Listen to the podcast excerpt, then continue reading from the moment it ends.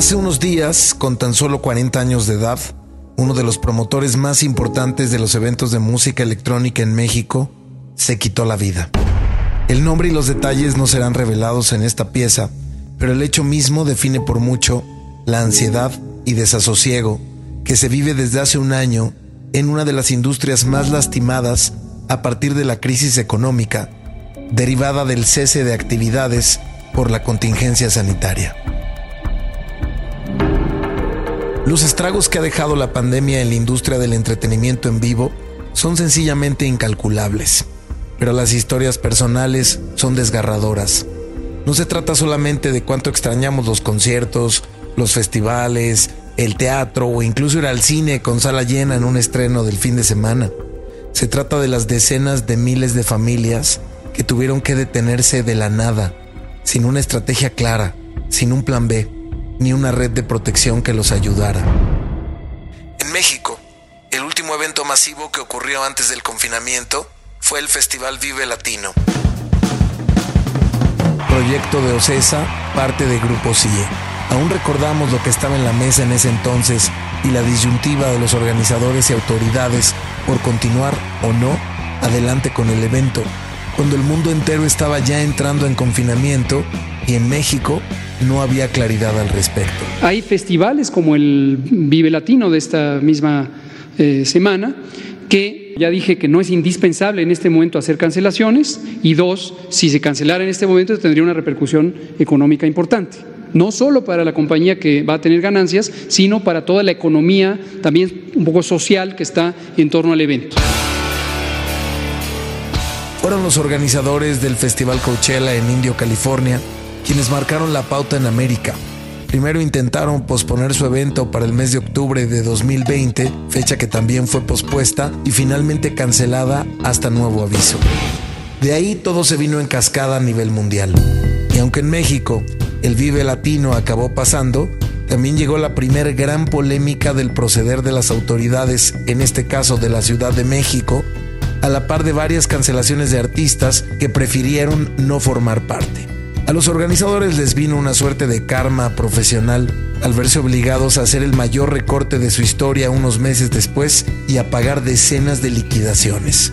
Solamente la de los conciertos. Es una industria mundial de 26 mil millones de dólares al año, sin sumar otras disciplinas culturales como la danza o el teatro, compañías establecidas por décadas que han desaparecido casi por completo, empleos que dejaron de existir, familias que siguen esperando profesionales que se reinventaron y también aquellos que se rindieron.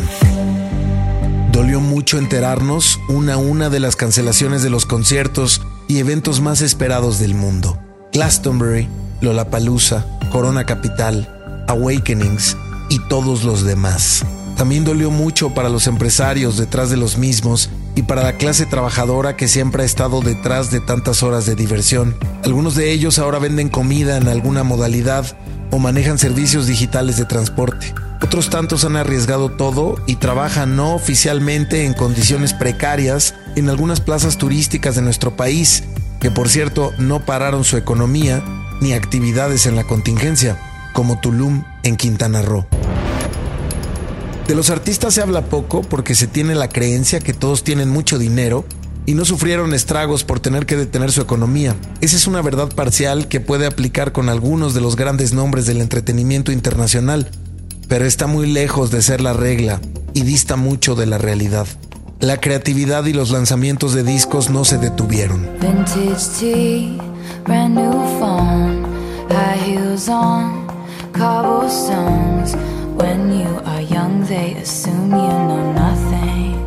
Los streamings en vivo desde casas, estudios y posteriormente desde conceptos elaborados lograron generar actividad, pero nada es equiparable ni en experiencia ni en negocio a los shows en vivo. Un saludo a toda la gente que está en sus casas. Esto ha sido una, pequeña idea de todos, de eh, llevarles a casa un poco de música, entretenerles un rato, de eso se trata se han suspendido todos los conciertos, todos los eventos eh, multitudinarios y por eso queremos acompañarles de alguna manera para hacerles más llevadera esa estancia en la casa. Se compusieron canciones, se estrenaron discos, pero por primera vez en la historia no se salió de gira. Otras industrias creativas resultaron directamente afectadas con daños estructurales irrecuperables. La vida nocturna, el arte plástico y sus ferias, galerías, la industria restaurantera y hasta el diseño de modas. Todos encontraron el reto de reinventarse, de generar algo nuevo que tuviera la esencia de lo de antes, pero que fuera sustentable y pudiera ocurrir. El teatro empezó a generar un formato de streaming parecido a las grandes plataformas que, dicho sea de paso, crecieron arriba del 80%. La gran ganadora en ese aspecto es Disney Plus. Y la gran perdedora, por extraño que parezca, Netflix. Lo mismo el streaming de música bajó en consumo y subieron los plays de los podcasts y la escucha de estaciones habladas. En México, principalmente W Radio. Lugares como el Reino Unido, pese a su negativa inicial, decidieron dar apoyos millonarios a todas las instancias de cultura, desde museos a pequeñas salas de conciertos. La negativa de México se recordará como histórica por negarse a apoyar a la cultura. Espacios como el Papalote Museo del Niño han tenido que recurrir a la iniciativa privada para encontrar un bálsamo y una estructura sustentable. El reto sigue siendo reunir 50 millones de pesos.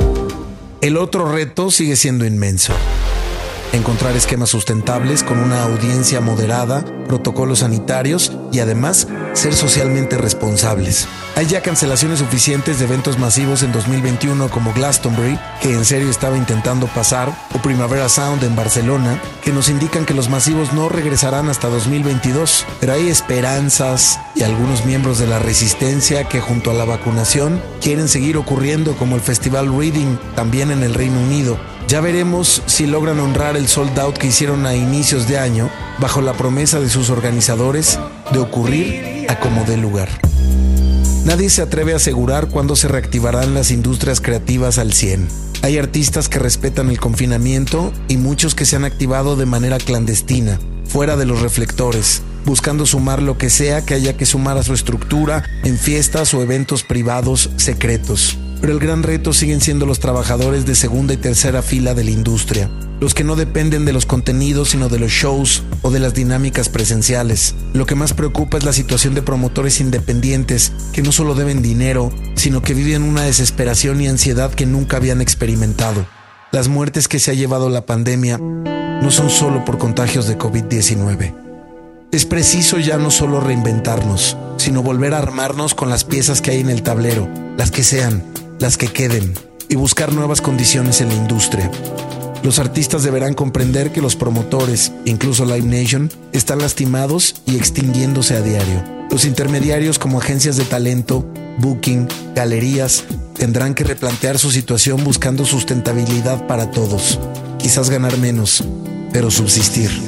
Y los trabajadores de la industria regresarán cuando existan las condiciones ideales, en ese momento del mundo donde todos volvamos a comprar un boleto o a invertir en una experiencia presencial. Y será en ese entonces, cuando ellos se vuelvan a sentir útiles, que nosotros nos sentiremos vivos de nuevo.